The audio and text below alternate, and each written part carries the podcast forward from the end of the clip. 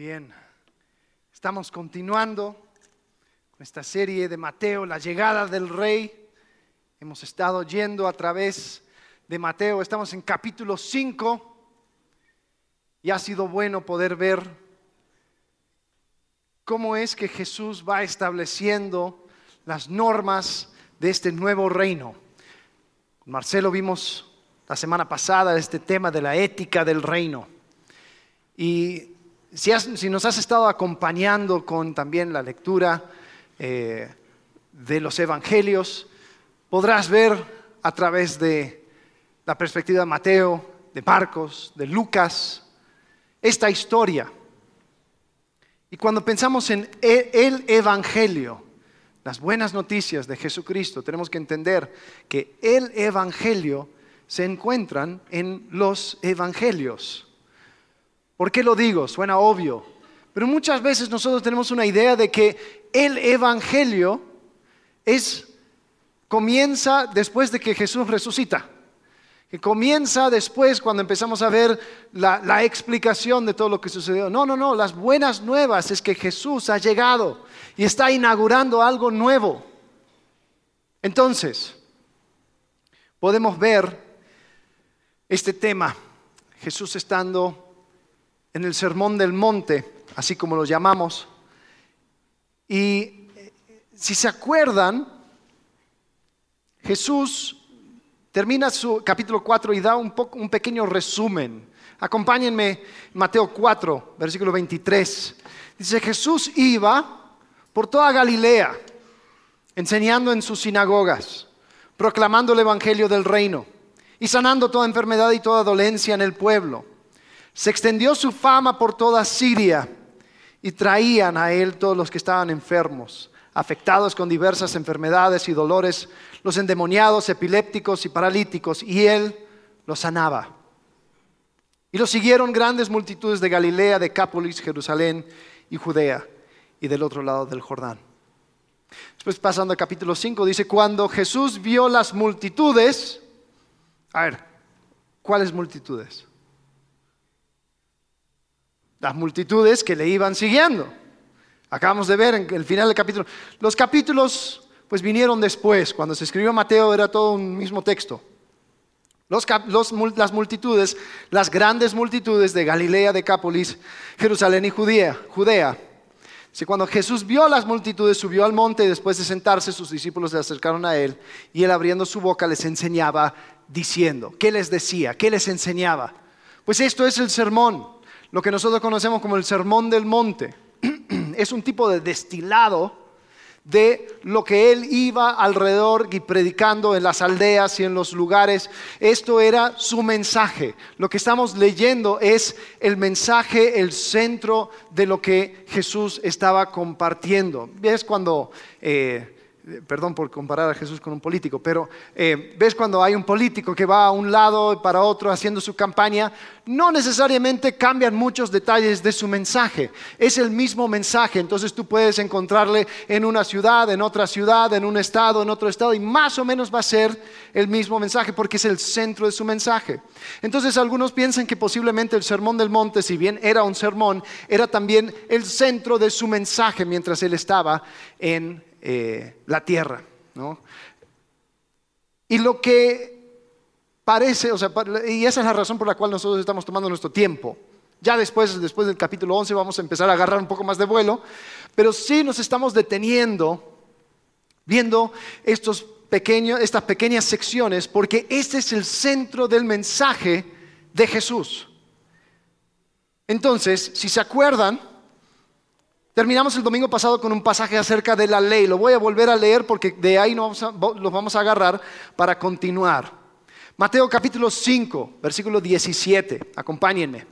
Dice, no piensen, dice Jesús, que he venido para poner fin a la ley o a los profetas.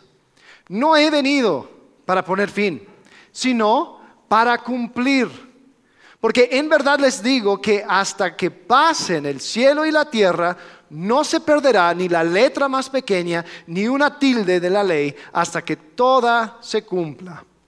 Cualquiera pues que anule uno solo de estos mandamientos, aun de los más pequeños, y así lo enseñe a otros, será llamado muy pequeño en el reino de los cielos. Pero cualquiera que los guarde y los enseñe, éste será llamado grande en el reino de los cielos. Porque les digo a ustedes que si su justicia no supera la de los escribas y fariseos, no entrarán en el reino de los cielos. Ahora, ahí es donde sí quizás nos confundimos porque los fariseos y los escribas tenían en alta estima la ley. ¿Cómo es que tenemos que tener mayor justicia que los fariseos y los escribas? ¿Cómo es que nosotros eh, podemos mirar esto y decir, cómo es que ellos no están siguiendo la ley, no están siendo fieles a la ley? Y tal vez al verlo es decir, wow, tengo que ser más justo que las personas más justas de aquel entonces. Sea, ¿cómo es esto? Les quiero preguntar, a ver, ¿alguien, quién, aquí toca un instrumento? ¿Sabe tocar un instrumento? No, no vale la puerta ni el timbre. Ok, bien, algunos de ustedes. ¿Quién, ¿Quién, conoce lo que son las escalas? ¿Han escuchado de escalas musicales? Algunos, aun si no, no conoces un instrumento. Ok, bien. Entonces las escalas, escala mayor, ¿no?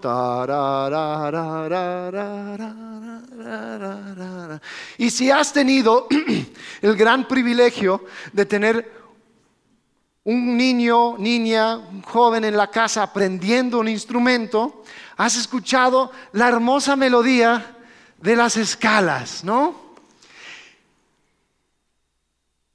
Y bien si tienes un piano donde si tocas do suena do, pero si es un violín o, algún otro instrumento, o sea, anda a ver qué sonido puede salir cuando están practicando las escalas, ¿no?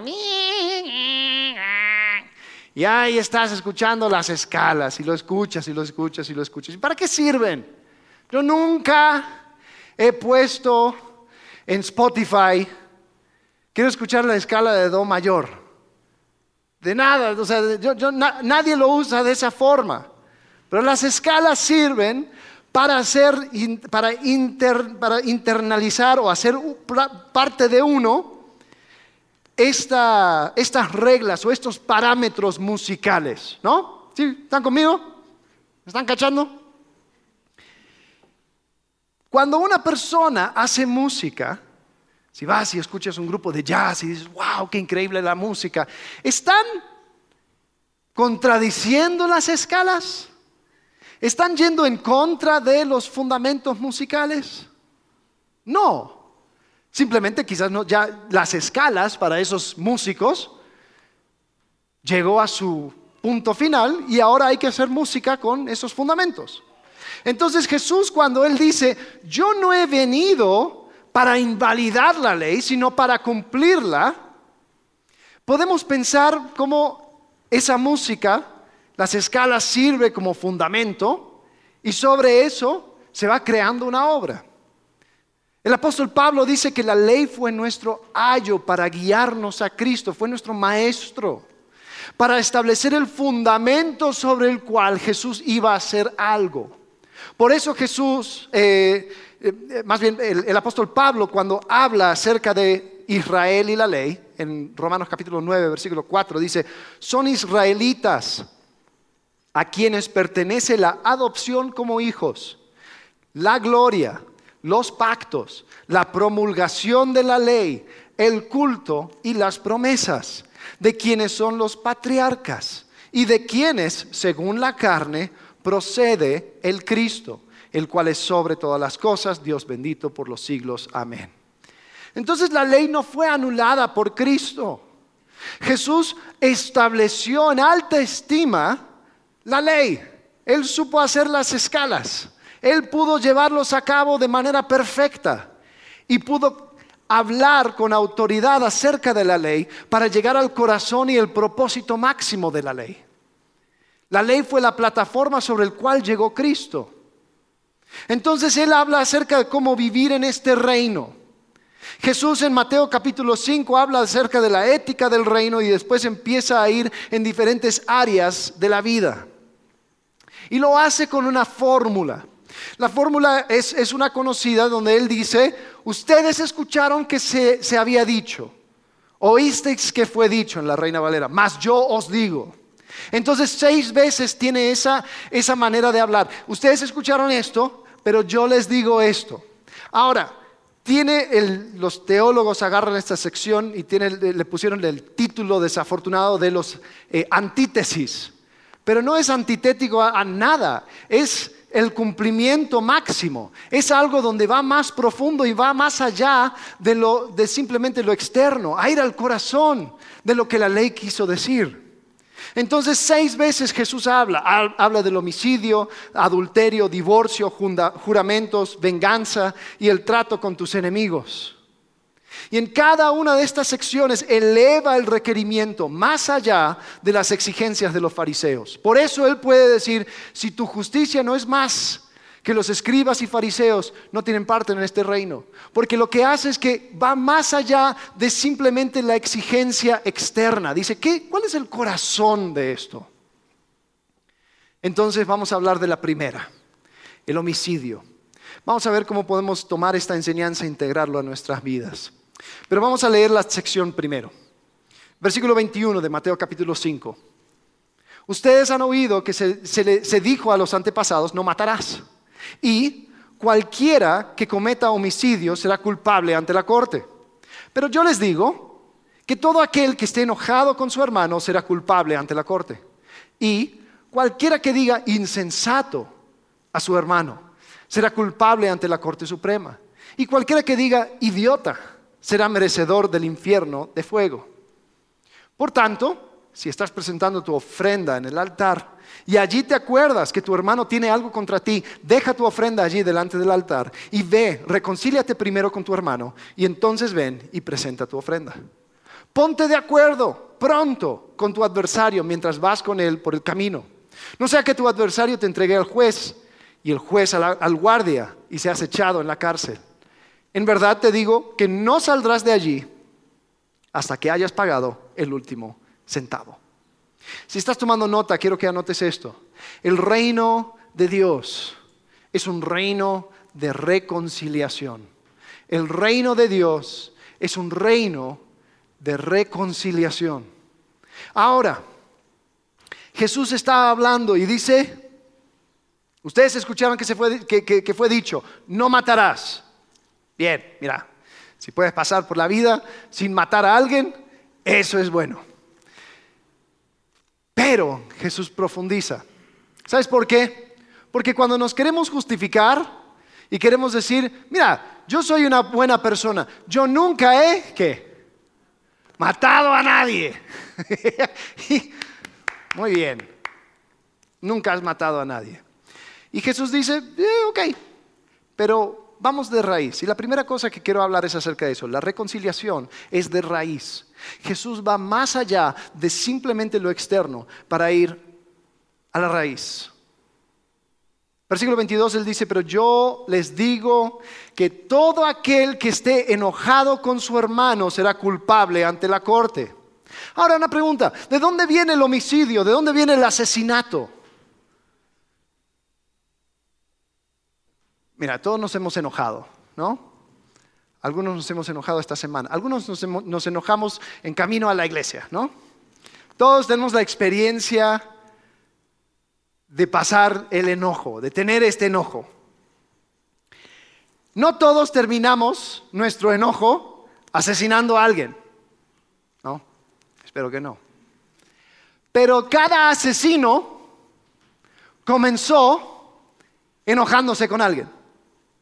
Es decir, te enojas, quizás no termines con el asesinato, pero cada asesinato comenzó con la ira, con el enojo. Y sabes, es un mismo camino que se traza. Lo que comienza con la ira, si termina en el asesinato, pues ahí podemos trazar esa línea. Y yo creo que Jesús, este mensaje de Jesús estaba en la mente de Juan, el apóstol Juan, cuando él escribió la carta de primera de Juan. Porque fíjate las palabras de Juan cuando él, eh, escribe aquí en 1 de Juan capítulo 3, versículo 14. Nosotros sabemos, dice Juan, que hemos pasado de muerte a vida porque amamos a los hermanos. El que no ama pertenece en muerte. Dice, todo el que aborrece a su hermano es un asesino. Ay, Juan, un poco extremo, ¿no? Tranquilo, Juan. Todo el que aborrece a su hermano es un asesino. ¿Por qué? Porque es el mismo camino. Escucharon que fue dicho, no matarán, pero yo te digo, el que cualquiera que esté enojado con su hermano será culpable ante la corte. Entonces Juan toma esta idea y lo continúa. Yo creo que él tenía Mateo 5 en mente. ¿Y sabes cuál es el problema? Nosotros no podemos pensar que la clave para una vida santa es satisfacernos con un poquito de pecado. Mira, yo me sacio con, la ira, con el enojo. Yo ahí estoy, pero, pero no, no mato a nadie. Entonces tratamos el pecado como si fuera el azúcar en el café.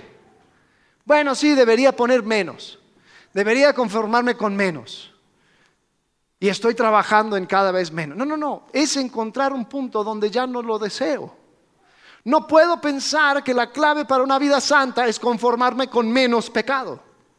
Y Jesús dice, mira, vamos a continuar este hilito, vamos a ver el comienzo. ¿Algunos de ustedes han escuchado el término pecado capital?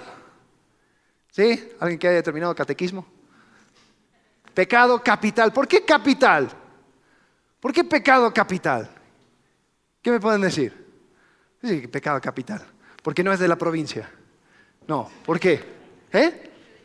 Se deriva. A ver, ¿qué significa la palabra decapitar? La palabra en latín, capit, cabeza. Pecado capital es pecado de cabeza, pero no cabeza como mi cabeza, cabeza como la cabeza de un río. Es el pecado de origen. Es el pecado de donde fluyen y brotan otros pecados. Por eso lo, determinan pecado capital. La ira es un pecado capital, porque de la ira nace todo. ¿Y sabes lo que está al final de ese río llamado la ira? El asesinato. Por eso Jesús dice, escucharon que fue dicho, no matarás. Muy bien, pero vamos a subir Vamos a encontrar la fuente de este río. ¿Y qué encuentro? Ira, enojo, deshumanización de las personas. Vamos a hablar acerca de esto. Porque Jesús continúa, dice, cualquiera que diga insensato a su hermano será culpable ante la Corte Suprema. Ahora, eso de insensato, algunas traducciones mantienen la, palabra original, raca. Y lo que quiere decir es, como eh, eh, bueno para nada, inútil. Insensato, inútil, podría ser las palabras. Y Jesús está hablando de la manera en que denigramos a las personas, los deshumanizamos, dejamos a un lado su identidad y empaquetamos toda su esencia en un insulto, este inútil. Y así desechamos a las personas por medio de nuestros insultos. Una pregunta, ¿te has puesto a pensar? Y ahora más que este mes van a cerrar 5 de febrero. ¿Por qué hay tanta ira y enojo y tanta agresividad cuando uno está detrás del volante?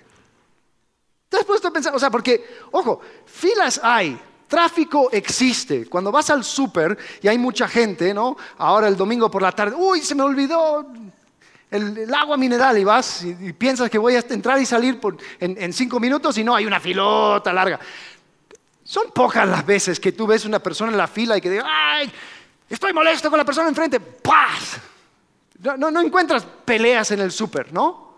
Bueno, yo en los súper que yo he ido, no lo he encontrado. Pero sí es común en la carretera. Después de pensar por qué. Yo tengo una teoría. Se los voy a compartir, a ver si les, les cuadra. Yo creo que la razón por la cual hay una diferencia muy grande en la carretera es porque tú no ves personas en la carretera, tú ves autos. Y los autos, pues tú te puedes enojar y airar con los autos, porque son, están, la persona detrás del volante está totalmente deshumanizado. Tú no lo ves como un humano. Es más, ¿Qué sucede cuando, una cuando tú te quieres meter en una fila y la, persona no te está dejando? ¿Qué hace? ¿Te esquiva? La mirada.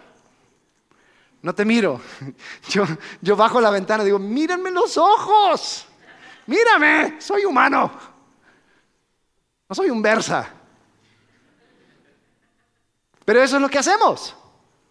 Vemos a este Nissan, Toyota, el Renault, Chevy. Entonces no nos enojamos con la persona, me, me, enojo con el Chevy blanco que me cortó el camino. ¿Cómo puede ser Chevy blanco? Y nos olvidamos que no es un Chevy blanco, es María Juana del Río que está por recoger a sus hijos de la escuela. Es una persona, hay personas, son seres humanos. Entonces deshumanizamos. Uy, y dejamos nuestros insultos más creativos para ese momento que estamos detrás del volante. ¿Por qué? Porque no, no estoy insultando a una persona. Estoy insultando a un coche. No es un coche, es una persona, es un humano, creado a imagen y semejanza de Dios. Pero lo deshumanizamos y también lo deshumanizamos con nuestros insultos. Cuando insultamos a alguien, tomamos su identidad y lo empaquetamos. Si estás casado, entiendes muy bien cómo, cómo funciona esta dinámica. Es que tú eres, ¿no? Un, por la palabra que quieras, ¿no? Eres una y no es que tú tienes estas tendencias, no es que tú luchas con, no, no, tú eres. Tu identidad está envuelto en estas características. Yo no te veo como una persona, te veo como un inútil. Y cuando insultamos, vamos deshumanizando, vamos quitándole la humanidad a las personas. Han estudiado mucho este tema, especialmente en cuanto a lo que aplica con genocidas. Eh, en Ruanda, en, la África, hubo una situación en los noventas, donde dos tribus que eran tan parecidos que, se casaban entre ellos, eran, o una persona podía levantarse un día y era de esta tribu y después cambiaba del otro lado. Pero empezó una lucha de poder de tal forma que empezaron cada lado a deshumanizar al otro. Y empezaron por radio y por todos lados a llamar al otro lado como cucarachas. Y no que, estos cucarachas y estas cucarachas por aquí y por allá. Y después, no es de sorpresa cuando una tribu agarra machetes y mata machetazos toda una aldea. ¿Por qué? Porque son cucarachas. Los he deshumanizado. Ya no tienen valor. Entonces Jesús, por eso, toma esta postura y dice, Cualquiera que diga insensato o inútil a su hermano será culpable ante la Corte Suprema. ¿Te das cuenta cómo este camino conduce a la muerte y al asesinato? Jesús nos está advirtiendo que este camino que rompe relaciones y nos aleja de su corazón, el corazón de Dios, el corazón de Dios es un reino de reconciliación. Él continúa, dice, cualquiera que diga idiota será merecedor del infierno de fuego. Otra manera de, traducir este insulto podría ser necio. Y tiene que ver con el carácter de la persona. ¿Se acuerdan en Proverbios? Habla mucho en contra del necio. Tú eres un necio, tú eres un idiota. Entonces, este tema tiene que ver con mirar el corazón y decir, tú tienes malas intenciones. Pero a ver, la pregunta es, ¿quién eres tú para, eh, llevar al fondo del corazón de la persona? ¿Quién eres tú para determinar la esencia de la persona y reducirlo a un necio, a un idiota. Pero ¿cuántas veces lo decimos, no? ¿Cuántas veces lo hacemos? ¿Cuántas veces deshumanizamos a la gente? Y sabes, Jesús estaba elevando este tema de las relaciones interpersonales. Sí, no mates, eso es bueno, eso es importante. Pero subamos, subamos este río, lleguemos a su fuente, a su comienzo y vamos a encontrar enojo y deshumanización. La, reconciliación que busca Jesús es una reconciliación de raíz, porque el reino de Dios es un reino de reconciliación. Jesús continúa y habla acerca de la reconciliación como adoración. En versículo 23 dice, por tanto, si estás presentando tu ofrenda en el altar, y allí te acuerdas que tu hermano tiene algo contra ti, deja tu ofrenda allí delante del altar y ve, reconcíliate primero con tu hermano y entonces ven y presenta tu ofrenda. Ahora, ¿qué quiere decir esto con O sea, lo más importante para un buen judío era ir al, templo y ofrecer su, alta, a ofrecer su sacrificio. Y es más, o sea, suponemos que Jesús estaba en Galilea cuando estaba diciendo esto. Si estaba diciendo esto a una gente de Galilea, la gente que vivía en Galilea, pues era una caminata de tres días para llegar al templo. Estaba diciendo, mira, haz tu caminata de tres días. Y se te, me acordé que tengo que, este, este brother tiene algo contra mí. Ojo, no dice, yo hice algo.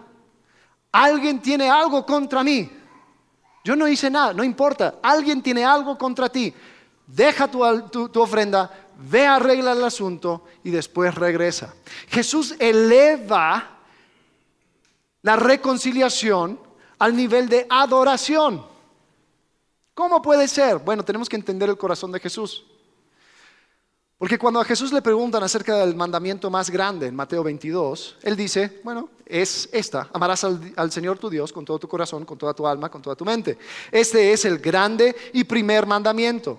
Y el segundo es semejante, no segundo en, rango, el segundo es semejante. ¿Cuál es el más grande? Este y este. Amarás al Señor tu Dios, el segundo es semejante a este, amarás a tu prójimo como a ti mismo. De estos dos mandamientos dependen toda la ley y los profetas. Para Jesús, los dos mandamientos estaban ligados. Estaban ligados. La forma de amar a Dios es amar a tu prójimo. Tú muestras tu amor por Dios a través del amor que muestras por tu prójimo. Juan, una vez más, el apóstol Juan, pensando en este tema, yo creo que él, él llega a la conclusión de que no solamente están ligados, están interlazados. Son inseparables. Porque fíjate lo que dice Juan en 1 Juan 4:20. Dice, si alguien dice, yo amo a Dios, creo que todos nosotros podríamos decir, tú amas a Dios, yo amo a Dios. Hacemos una encuesta. La encuesta tiene una pregunta, ¿amas a Dios? Yo creo que el 100%, sí. Si alguien dice, yo amo a Dios, pero aborrece a su hermano, es un mentiroso. Aquí, no hay vueltas. ¿Amas a Dios? Mentiroso. Si aborreces a tu hermano. Dice, porque el que no ama a su hermano, a quien ha visto, no puede amar a Dios, a quien no ha visto. Para Juan este tema era inseparable. Por eso Jesús cuando habla acerca de la adoración, Dice, esto no puede ser a expensas de una relación rota con tu hermano. Si tú te acuerdas dando tu ofrenda que tú tienes una relación rota con tu hermano, ve y arréglalo. Algunos de nosotros hemos deshumanizado a otros de tal forma que pensamos que podemos vivir tranquilamente en conflicto con otros y tener una relación vibrante con Dios. ¿Cómo estás con Dios? Muy bien. ¿Y cómo estás con tu hermano? Muy mal no funciona. Nuestra manera de mostrar que hemos recibido y entendido el amor de Dios es buscando reconciliación donde sea posible. Dios es adorado en un reino de relaciones restauradas, porque significa que el amor de Dios no solamente es recibido, sino que está rebalsando de los recipientes y está impactando a todas las personas que entran en contacto con los seguidores de Jesús. ¿Sabes? Hay una imagen en Ezequiel 47, cuando tengas chance léelo. Ezequiel 47, el profeta Ezequiel recibe una visión del el templo. Y él ve al templo que sale del templo un chorrito de agua. Y él sigue el agua y ve que ese chorrito se empieza a volver un riachuelo, luego un río, y se hace un río tan profundo que ya no puede transitarlo y continúa con la vista el río y ve que llega hasta el mar muerto, donde ahí vivifica todo lo que estaba muerto y hay árboles y animales y todo alimentándose de ese río que viene de ese chorrito de agua que baja del templo. Ahora, ¿qué quiere decir con eso? Yo creo que lo que estaba describiendo era lo que, lo que Jesús quería para sus seguidores. Cuando yo entiendo el amor de Dios que ha llegado a mi vida, cuando yo comprendo que mi relación con Él fue restaurada a través de su obra, entonces voy a empezar a buscar restauración en mis, relaciones rotas. y voy a continuar. Y ese, ese amor tiene un factor multiplicador que va extendiéndose y reviviendo relaciones muertas a tal punto de que lleva vida hasta los rincones de la tierra. Por eso Jesús dice, si tú encuentras que alguien tiene algo contra ti, no pienses que puedes separar la adoración de las relaciones. Ve y arréglalo. Porque lo que Jesús quiere crear es un reino de reconciliación.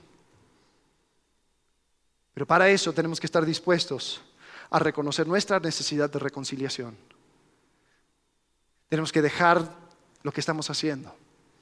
Tenemos que permitir que Dios sea glorificado a través de ese acto. Hay que buscar reconciliación.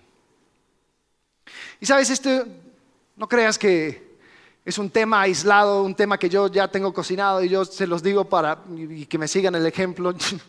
Yo mientras estaba preparando este mensaje se me viene a la mente una persona. Hey, tienes algo no resuelto con esta persona. Y llegó un punto donde no podía continuar. Decía, no, tengo que arreglar esto. Y durante los próximos días empecé a buscar la forma de contactarme con esta persona acerca de un asunto que había pasado hace años. Y hasta me dio pena decir, mira, perdón que te estoy hablando después de tanto tiempo. Yo ya había hecho todo tipo de excusas, decir, ah, la verdad no es tema, la verdad yo no fui el que realmente ofendió, la verdad es que está haciendo algo muy grande del asunto, no es conmigo. Y todas esas excusas que pasan por tu cabeza para no enfrentar un asunto. Yo me las había creído todas. Pero no podía continuar porque este versículo estaba ahí. Entonces hablé yo pensando, bueno, voy a, voy a escribirle y después me va a ignorar como siempre y ya voy a decir, ya, ya hice lo mío. Pero me respondió. ¿Cuándo podemos hablar? Mira, ahorita tengo un poco de tiempo, hablemos ahora. Yo, ah, bueno. Entonces llamé, hola, ¿cómo estás? Sí, todo bien, qué bueno. Mira, quiero retomar un asunto y perdón que ha pasado tanto tiempo, pero yo tengo entendido que hay algo no resuelto entre nosotros. Entonces me hice cargo de las cosas que me tenía que hacer cargo, pedí perdón, pude hablar. Y la verdad fue una buena experiencia. Al otro lado de eso pudimos hablar por más de una hora, platicar un montón de cosas. Y, y creo que ese tema quedó resuelto. Y la única cosa que lamento es que no lo hice antes. No fui capaz de dejar mi ofrenda al altar, ver y reconciliarme con mi hermano y arreglar ese asunto. Y yo creo que lo que Jesús está tratando de decir es que no, podemos pretender que tenemos una vida de adoración si tenemos relaciones rotas por donde sea. Ahora yo entiendo que hay muchas relaciones que no podemos arreglar porque hicimos todo de nuestra parte y la otra persona no quiso. Yo entiendo y por eso en Romanos habla acerca de en cuanto dependa de vosotros, está en paz con todos los hombres, en cuanto dependa de vosotros, pero nosotros no podemos quedarnos con la bolita y pensar de que podemos dejar esta situación no resuelto y decir, bueno, no es tema, lo vamos a ignorar. No, no, no. Eso lo tienes que entregar y decir, ¿sabes qué? Yo te pido perdón por esto. Quiero arreglar este asunto. Quiero que tú aceptes mi perdón. Quiero que, tú, que podamos estar bien. Y ya, y queda de la otra persona arreglarlo. Pero Jesús dice, no. La adoración es reconciliación. El reino de Dios es un reino de reconciliación. Después Jesús habla acerca de un asunto, otro, otro caso, donde establece dos formas de encontrar una resolución a un tema. Jesús dice en versículo 25, ponte de acuerdo pronto. En el original dice, hazte amigo pronto con tu adversario mientras vas con él por el camino. No sea que tu adversario te entregue al juez y el juez al guardia y seas echado en la cárcel, en verdad te digo que no saldrás de allí hasta que hayas pagado el último centavo. Jesús está contrastando dos formas de llegar a un acuerdo. Hay dos formas. Hay una manera conciliatoria y otra manera adversarial. Eh, la manera adversarial es lo que conocemos, el sistema legal en este país y en muchos otros, es un sistema adversarial donde se ponen dos adversarios delante de un juez y se trata de tirar lodo de tal forma de que el que queda más enlodado es el que pierde. Entonces mi meta delante del juez es basurear más, lo más que puedo a la persona que está al otro lado para que el juez me crea a mí y yo tratar de quedarme lo más inocente posible, ¿no? Esto es un sistema adversarial. La manera conciliatoria de manejar las cosas es llegar a un acuerdo de poder decir, oye, ¿cómo podemos trabajar esto de tal forma que podamos recibir lo que estamos buscando? Entonces, Jesús dice, cuidado con ir por la ruta adversarial, porque si tú comienzas ese juego, pueda que pierdas. Y si pierdas, tú vas a sujetarte a esas reglas de ese reino y no vas a salir hasta que pagues el último centavo. Entonces es mejor hacerte amigo con tu adversario lo más pronto que puedas, mientras estés en el camino, a reconciliar, a arreglar el asunto. Y Jesús pone énfasis en la reconciliación rápida. No dejes pasar el tiempo. No dejes que este conflicto continúe. Habla ya, arréglalo ya. Y Jesús establece esto como algo superior. Este tipo de reconciliación es superior, porque tú no vas a terminar ese juicio y hacerte amigo con la persona con el cual acabas de, entrar en ese juicio, aunque hayas ganado. Porque es adversarial, le acabas de echar tierra, él te echó tierra a ti. Pero Jesús dice, mejor hacerte amigo con tu adversario lo más pronto posible. Ahora, las formas del mundo son formas conocidas. Nosotros vivimos en este mundo. Nosotros vivimos bajo las, reglas de este reino.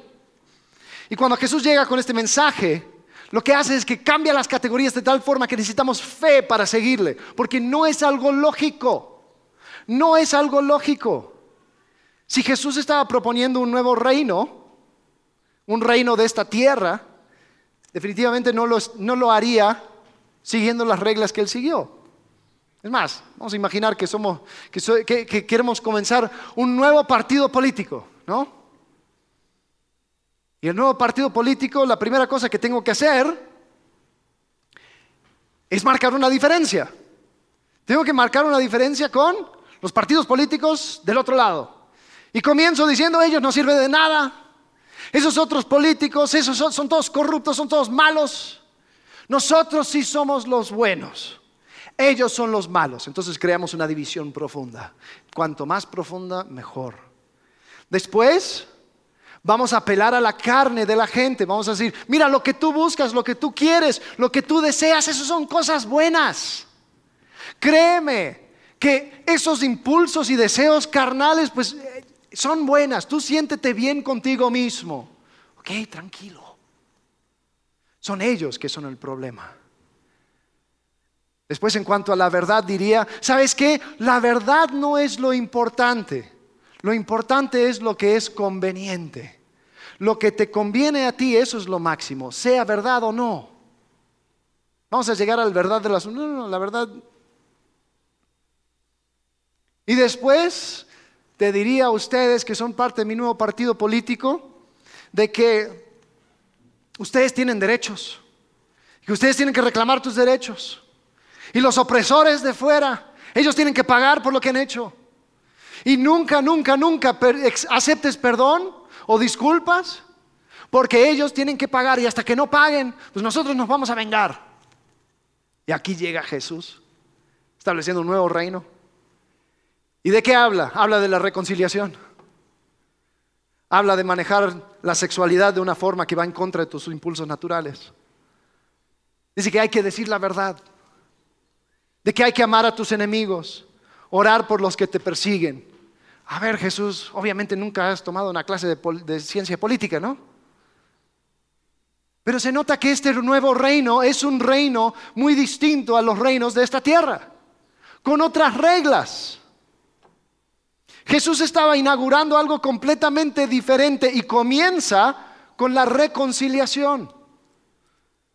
No estamos hablando de no matar. Estamos hablando de ver a las personas con el valor que Dios puso sobre ellos. de respetar su humanidad y no hacer nada que les rebaje. Estamos hablando de elevar la reconciliación al nivel de adoración y por encima del ritual. En cuanto dependa de mí, estar en paz con todos los hombres. Ahora, como esto no es natural, es más, algunos dirían que es imposible y yo estaría de acuerdo con ellos. Hay algunos teólogos que toman esta parte del Sermón del Monte y dicen, como esto no es posible hoy en la tierra, Jesús está hablando acerca de cosas que va a suceder cuando Él llegue, en su segunda venida. Yo difiero, porque yo creo que Dios nos ha dado todo lo que necesitamos para vivir vidas piadosas, como dicen segunda de Pedro. Yo creo que todas las herramientas nos lo ha dado, pero ¿sabes lo que tenemos que hacer? Pedírselo, apropiarnos de ella. En Mateo capítulo 7, versículo 7, y yo creo que esta es la clave. Jesús dice, pidan y se les dará. Busquen y hallarán. Llamen y se les abrirá. Porque todo el que pide recibe, y el que busca halla y el que llama se le abrirá. ¿O qué hombre hay entre ustedes que si su hijo le pide pan, le dará una piedra? O si le pide un pescado, le dará una serpiente. Pues si ustedes, siendo malos, saben dar buenas dádivas a tus hijos, ¿cuánto más su Padre que está en los cielos dará cosas buenas a los que le piden? Sabes, muchas veces nosotros no reparamos la relación por lo que nos pueda llegar a costar. Quizás voy a tener que arrepentirme de algo. Quizás voy a tener que pagar algo. Quizás voy a tener que tratar un tema difícil. Pero si Dios es un Dios bueno, Él respalda con sus recursos aquellas cosas que Él pide de nosotros. Él lo garantiza. Y este Dios bueno, ¿tú crees que Él le va a ignorar? Él te va a ignorar si tú pides todo lo necesario para reconciliarte con esta persona. No, la cosa es que lo queremos hacer en nuestras fuerzas. Y si tú lo quieres hacer en tus fuerzas, te puedo garantizar que es imposible. Tú no eres capaz, yo no soy capaz de hacer esto bajo mis propias fuerzas. Por eso es una relación de dependencia que podemos alcanzar esta reconciliación. La pregunta, antes de terminar, ¿qué te detiene? ¿Qué te detiene para reconciliarte con esa persona? ¿Será el miedo de perder un argumento, de perder algo, perder cosas? ¿Será un deseo de verte superior a la otra persona? No, es que él debería venir a, pedirme perdón. Yo no tengo ningún problema. Yo no hice nada. Si él quiere reparar la relación, pues... Ahora, ojo, ahí te quiero hablar de algo, porque capítulo 5 de Mateo no habla de, una persona que haya cometido una ofensa. Habla de una persona que ha escuchado que alguien tiene algo contra él. Yo no hice nada, perfecto. Lee Mateo capítulo 5. Y si estás al otro lado, bueno, yo, sí hice algo, pero él debería seguir Mateo capítulo 5. No, porque está Mateo capítulo 18. Dice, si tú ofendiste, hay dos lados de esta cara, Mateo 5, Mateo 18. Si tú ofendiste, ve. Si alguien se ofendió contigo, ve. Repara la relación porque no tiene que ver con quién comenzó, tiene que ver con un reino de reconciliación. ¿Qué te detiene?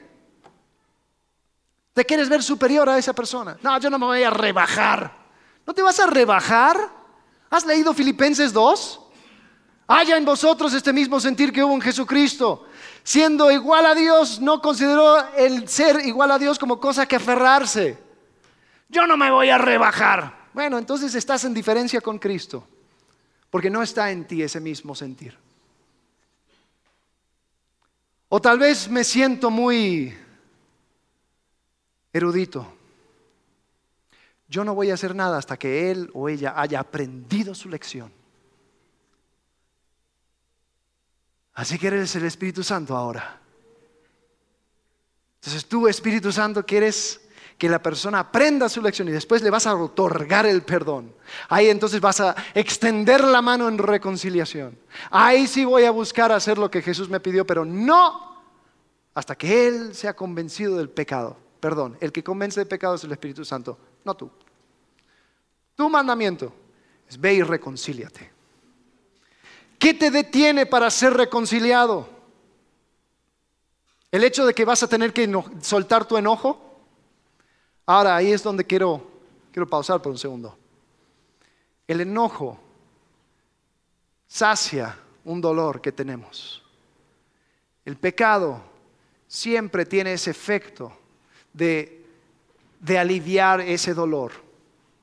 Y hay personas que terminan construyendo una identidad sobre ese pecado. Hay personas que no pueden soltar el enojo porque entonces se quedan con nada. Lo he visto mucho con jóvenes, generalmente varones que están enojados con sus padres, generalmente su papá. No me preguntes por qué, pero así es. Y van creciendo y terminan siendo su antipapá. Entonces todo lo que son es lo inverso a su papá. Entonces, papá le gusta rojo, a mí me gusta azul. Papá le gusta el rock, pues a mí me gusta la música clásica, ¿no? Para fregarle. Todo es en contra de mi papá. Soy anti mi papá porque le odio tanto. Entonces mi identidad es ser antipapá. ¿Y sabes lo que sucede cuando esos jóvenes dejan de, dejan de tener 15, 16, 20, 23, ya llegan a sus 30, viven solos y nadie le importa un bledo acerca de su papá y la relación que tienen con su papá? Son personas huecas, son personas sin identidad. Son personas que no tienen nada que ofrecer al mundo porque toda su identidad fue construida sobre un anti, sobre un enojo, sobre una ira, sobre una herida. Y eso es quienes son. Dicen, yo no puedo soltar esto porque después dejaría de ser. Esto es lo que me impulsa, mi enojo, mi necesidad de venganza, ¿no? Andan, andan por la vida como si fueran John Wick, ¿no? Pretendiendo que la única cosa que les impulsa es el enojo. Y Dios viene a ofrecer una vida más abundante. Y Dios viene a ofrecer una, una identidad que se encuentra en Él. Y Dios lo que ofrece es la posibilidad de encontrarte en Él. Pero para eso tienes que soltar aquellas cosas que te detienen. Tienes que soltar tu enojo. Tienes que soltar tu sentido orgulloso de ser, tu identidad que se fue construyendo sobre tu miedo e inseguridad. Y decir, ¿sabes qué? Me voy a lanzar en los brazos del buen Dios que sabe dar buenas dádivas a sus hijos. Creo que es la verdad. Y por eso yo puedo soltar aquellas cosas que me detienen y puedo reconciliar mi relación con aquellas personas que están a mi alrededor. Porque el reino de Dios es un reino de reconciliación. Romanos 5:8, pero Dios demuestra su amor para con nosotros en que siendo aún pecadores, Cristo murió por nosotros. Nosotros no habíamos aprendido la lección. Nosotros no, llegamos a Él para pedirle perdón. Nosotros no hicimos nada para, para reconciliarnos. Y Él tomó el primer paso. ¿Quién eres tú? Para no seguir en esos pasos. Bueno, te voy a decir quién eres tú. Quizás eres una persona que no ha experimentado ese amor primero. Porque la única manera de poder hacer esta, cosa loca que, del cual hemos estado hablando por la última media hora es haber experimentado el amor de Cristo. Es haber aceptado el amor de Cristo. Es haber entendido cómo vivir en el amor de Cristo. Porque solamente ahí es donde tengo los recursos de Cristo para poder reflejar el amor de Cristo. Solo por medio de una dependencia en el poder transformador de Cristo puedo vivir según la ética de este reino. De otra manera es imposible.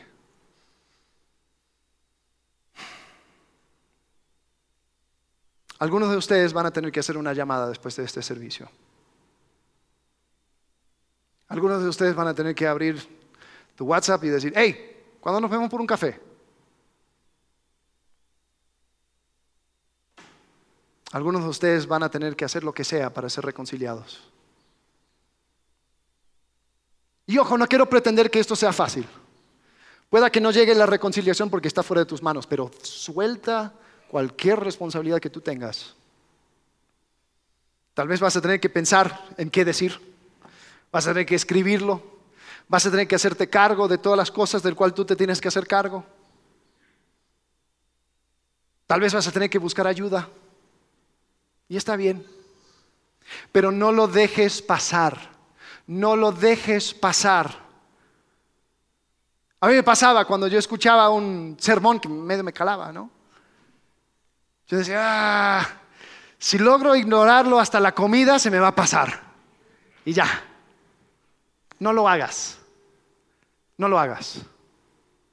Porque si Dios puso en tu mente a una persona, si ahí lo traes, dices, sí, tengo que hablar con esta persona, tengo que hablar, tengo que hablar, tengo que hablar, hazlo, porque ese es el corazón de Dios. Ese es el corazón de Dios. Y lo que tú quieres ignorar es el propósito del reino de Dios, un reino de reconciliación. No lo ignores. Esta es la ética del reino de Dios. El reino de Dios es un reino de reconciliación. Vamos a orar. Señor, te pido que cada persona en este cuarto pueda experimentar ese amor, Señor, ese amor transformador, ese amor que salva, que rescata, que sana, que libera. Señor, te pido que podamos comprender, Señor, la profundidad de ese amor, que podamos reflejar ese amor. Padre, te pido por las relaciones rotas. Señor, que tú en tu gracia puedas ir yendo desde ya, adelantándose. Señor, para que cuando llegue ese momento, ese encuentro, Señor, pueda ser cubierta con tu gracia y tu misericordia. Señor, y que tú puedas vivificar aquella cosa que murió. Señor, que tú puedas restaurar relaciones. Señor, y así poder encontrar, Señor, que tu amor se va multiplicando alrededor de todos los círculos sociales de cada persona presente. Padre, te amamos, pero te amamos porque tú nos amaste primero. Señor, nosotros aún siendo pecadores, Señor, tú buscaste la reconciliación. Padre, es por eso te seguimos, Señor. Creemos en la verdad de que tú eres un Dios bondadoso y bueno. En el nombre de Cristo Jesús. Amén.